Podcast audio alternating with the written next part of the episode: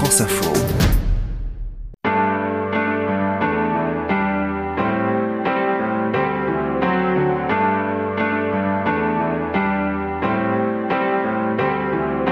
Derrière nos voix, un podcast France Info avec Bertrand Dical. Nous sommes allés chez Benabar qui s'est assis à son piano. Nous lui avons demandé s'il sait faire des chansons politiques, s'il aime faire des reprises, et d'abord s'il lui arrive de ne pas écrire lui-même ses textes de chansons. C'est que j'ai adoré sur le dernier album, pour la première fois de ma carrière, euh, j'ai euh, euh, chanté une chanson de, de Pierre-Yves Lebert, qui, avec qui je, travaille depuis longtemps, mais souvent on travaille à deux sur des chansons, et pas sur toutes, ou, ou, je lui demande de retravailler une de mes chansons. Et puis là, s'il arrivait avec un texte pour le retravailler, puis je trouvais son texte très bien, s'appelle euh, Monogame, et j'ai fait que la musique. C'est la première fois que j'ai fait ça de ma vie. Il était temps, à 10 albums. Tu n'as pas connu ce temps. J'aimais l'amour sous toutes ses flammes. J'aimais l'enfer pour ses tourments. En gros, j'aimais les femmes. Pour qu'à tout prix je me sente vivre, il me fallait de l'aventure. Un peu comme il y en a dans les livres, des joies intenses et des fractures. C'est une autre démarche d'écrire uniquement la musique. Euh, c'est vraiment très nouveau pour moi. Ça a été très euh, euh, troublant et, euh, et enrichissant. Ça ressemble à quoi, Monogame euh...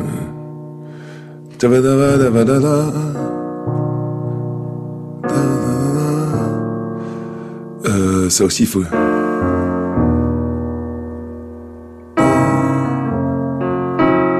Oh putain, je sais plus, je sais plus, je sais plus, excuse-moi. C'est difficile à mémoriser les chansons Ah bah moi c'est impossible. Donc euh, je connais pas mes textes, je connais pas mes musiques. Hein, donc, euh.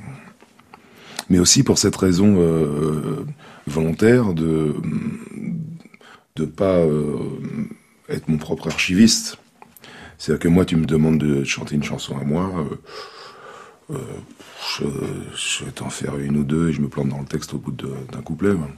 J'ai jamais fait cet effort-là et c'est euh, c'est un choix. C'est-à-dire que je suis très admiratif des copains qui prennent la gratte et qui déroulent cinq titres à eux, le titre qui va bien et qui plaît aux gens sur le moment, etc. Moi, je suis incapable de te jouer un titre à moi.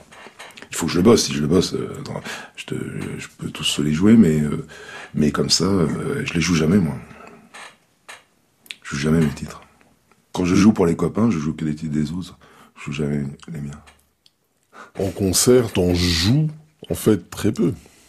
J'en joue très peu parce que, comme Hervé, qui tourne avec moi, un bon pianiste, il n'y a pas de raison de, de persécuter le public. Mais, euh, mais j'en joue très peu. Euh, euh, je joue pas de mes chansons et je veux pas en jouer. Euh, mais moi j'ai un peu ce problème-là. Vraiment, c'est pas de la coquetterie, c'est euh, au fond de, moi, j'ai toujours l'impression que c'est pas que c'est pas bien parce que c'est je sais que c'est travaillé, que ça, que ça a de la gueule, mais enfin ça, ça, me gêne beaucoup de jouer propres chansons. Des fois, quand je suis dans un restaurant ou dans, dans un endroit, des gens veulent me faire plaisir en passant un titre de moi pour me faire plaisir. Et ça me, ça me colle une crise d'angoisse, quoi. Et d'ailleurs, les gens le comprennent souvent. Je les vois, s'il vous plaît, pas ça alors que c'est très flatteur, hein, et donc c'est très difficile comme truc parce que c'est, tu passes un peu pour un gros con, alors que c'est, euh, mais j'arrive pas, euh, ce qui est d'ailleurs assez, euh, je trouve ça, c'est un mot finalement assez normal, quoi. C'est-à-dire que moi les chansons que j'écoute, ce sont pas les miennes. Trois petites notes de musique ont plié boutique au creux du souvenir. C'en est fini de leur tapage, elles tournent la page et vont s'endormir. Euh, J'ai un prompteur. Avant le prompteur, j'avais un prompteur euh, perso, c'est-à-dire que j'avais mes textes sur le, sur le piano partout. Et dès que j'ai pu payer un prompteur, j'ai un prompteur euh, tout le temps. Euh, euh, je connais aucune de mes chansons. Euh, Peut-être une forme de rejet, pas de rejet évidemment, de dégoût de mes propres chansons, mais de l'idée d'apprendre mes chansons m'angoisse. Et puis, pour moi, l'interprète est vraiment au moment de la tournée où là je fais que ça. Donc là c'est et puis je connais pas mes chansons, mais mais je les chante. Mais sinon le reste du temps, euh, mes chansons à mes yeux n'existent pas. Voilà combien de jours, voilà combien de nuits, voilà combien de temps que tu es reparti.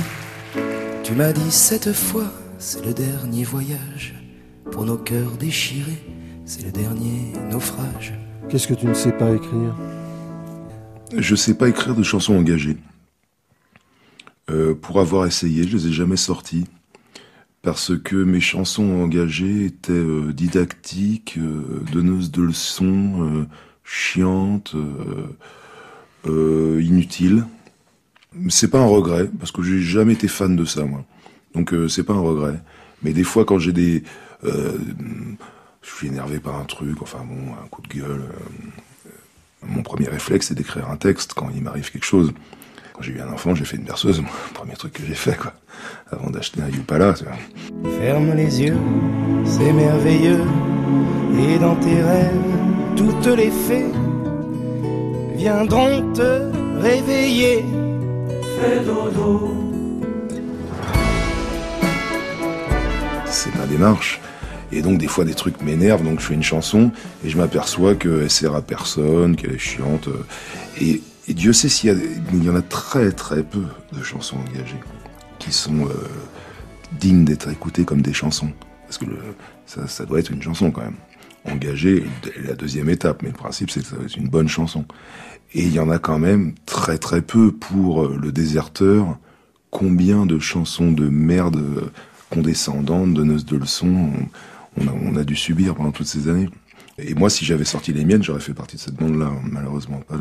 Pas, de l'équipe Boris Vian, je pense que j'aurais fait partie des casse-couilles. Donc je les ai jamais sortis. Je ne suis pas raciste, je suis droit de l'homiste, je porte pas de fourrure. Je ne regrette pas la guillotine, je ne suis pas misogyne, je trie mes ordures. Je suis, je le répète, politiquement correct. Mais moi je t'emmerde. Politiquement correct, ça a été une... Curieusement, on m'en parle dernièrement, pour des raisons d'élection présidentielle, je pense. J'ai une tendresse pour cette chanson parce que, euh, évidemment, ça a été euh, très très compliqué à, vivre parce que c'est... J'en ai pris plein la tronche. Euh, bon, je suis assez solide, tout ça, mais ça, ça, ça avait déclenché quelque chose, euh, des dominos qui étaient un peu euh, malfaisants. C'est j'ai très menacé de mort. Enfin, il y avait les flics qui me protégeaient et tout ça. C'était euh, pas une bonne période. Mais cette chanson, c'était très politiquement correct de dire qu'on était politiquement incorrect. Et tout le monde disait politiquement correct. Alors c'était notamment les, les petits marquis du showbiz qui vivent surprotégés dans le 6e arrondissement et qui appellent les flics dès que le voisin il, il met sa télé trop fort quand même et qui euh, tenait des discours de punk euh, et d'anarchistes euh, à la télé. Donc ces gens-là qui sont mes adversaires depuis le début, artistiquement et philosophiquement et idéologiquement, je voulais leur rentrer dans l'art. J'ai bien réussi. Ils étaient plus nombreux que moi malheureusement. Alors, par contre, cette chanson est, est, ratée pour un truc précis, c'est que je dis dans la chanson donc euh, bah oui, je suis pas raciste, je suis pas homophobe, je suis pas misogyne, je parle bien à ma femme de ménage, euh, je porte pas de fourrure, euh, je suis politiquement correct et je t'emmerde.